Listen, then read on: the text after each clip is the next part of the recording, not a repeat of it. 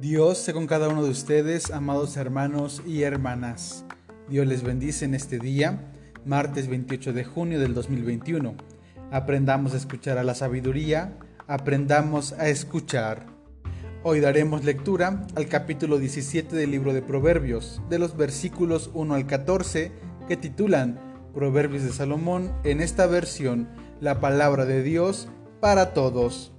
Y dice de la siguiente manera, es mejor comer pan duro, pero vivir en paz, que hacer muchas fiestas en la casa, pero vivir peleando.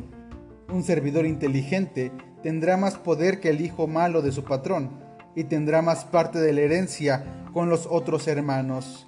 El oro y la plata se purifican con fuego, pero el Señor purifica el corazón de los seres humanos.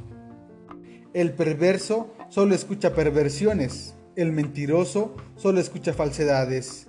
El que se burla del pobre ofende a su Creador. El que se alegra de verlo sufriendo no se librará del castigo. Los nietos hacen felices a los abuelos y los niños se sienten orgullosos de sus padres. No es sabio que un tonto hable demasiado, ni que un gobernante diga mentiras. El soborno parece un amuleto para quien la practica, pues le funciona a donde quiera que va. El perdón restaura la amistad, el rencor la termina.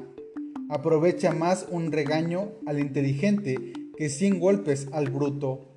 El revoltoso solo quiere el mal, pero al final le enviarán un mensaje que lo castigue. Es preferible encontrarse con una osa furiosa que ha perdido su cría que con un bruto decidido a hacer algo. No le hagas mal al que te hace el bien, porque lo pagarás el resto de tu vida. Iniciar un pleito es como abrir una represa, más vale retirarse que enredarse. Pues bien, hermanos y hermanas, el proverbio de este día nos habla sobre el buen vivir. La sabiduría es parte de ese proceso para poder alcanzarla. Todo ser humano está llamado a alcanzarla y participar de ella, solo que no será de la noche a la mañana, e incluso cuando llegue Debemos estar dispuestos a seguir recibiendo críticas y estar dispuestos a cambiar con el fin de mejorar como personas.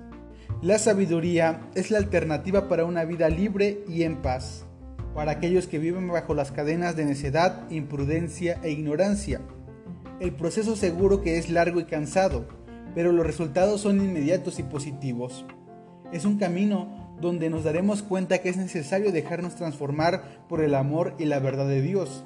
La sabiduría nos abre muchas puertas, mientras que la necedad nos la cierra. La sabiduría nos lleva a un proceso de conciencia y de reflexión respecto a la vida y nuestra relación con Dios, el ser humano y con la naturaleza. Debemos estar dispuestos a generar diálogo para que así podamos generar una autorreflexión, para que así podamos analizar si nuestras conductas y palabras son las indicadas. Buscar la sabiduría no es imponer nuestra manera de ver el mundo, sino dejar que exista un trabajo continuo donde la corrección y la crítica forman parte importante de este proceso. La sabiduría no es exclusiva para unos cuantos, hombres y mujeres pueden alcanzarla. Tampoco la sabiduría hace una distinción en la posición social o económica, pero aquellos que cuenten con la sabiduría sí podrán diferenciarse de aquellos que viven en la necedad. El proverbio muestra muchos ejemplos de cómo la necedad no lleva a ningún lugar de paz, más bien produce disgustos y peleas. Otros de los males que acompañan a la necedad es la ambición, la burla, los engaños, la traición, incluso el desconocimiento de su propia sangre. El proverbio nos presenta un proyecto humilde y sencillo, donde también es importante nuestra vida sentimental y espiritual, y no solamente el ámbito social o económico como nos han hecho creer. En este mundo somos personas antes que consumidores y por lo tanto nuestras relaciones con nuestro prójimo y con Dios claro que importan relaciones basadas en el respeto y la dignidad, en una escucha activa y un acompañamiento solidario con los más necesitados.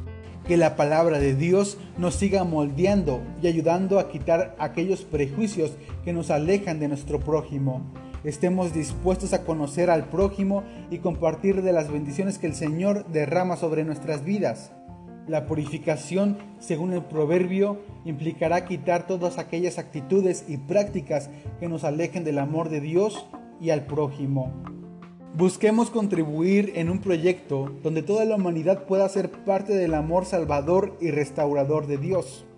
Recordemos que la sabiduría nos libera, pero la necedad nos arrastra a nuestra propia destrucción. Dios es con cada uno y una de nosotros. Bendiciones, amados hermanos y hermanas, que el amor de Dios nos transforme.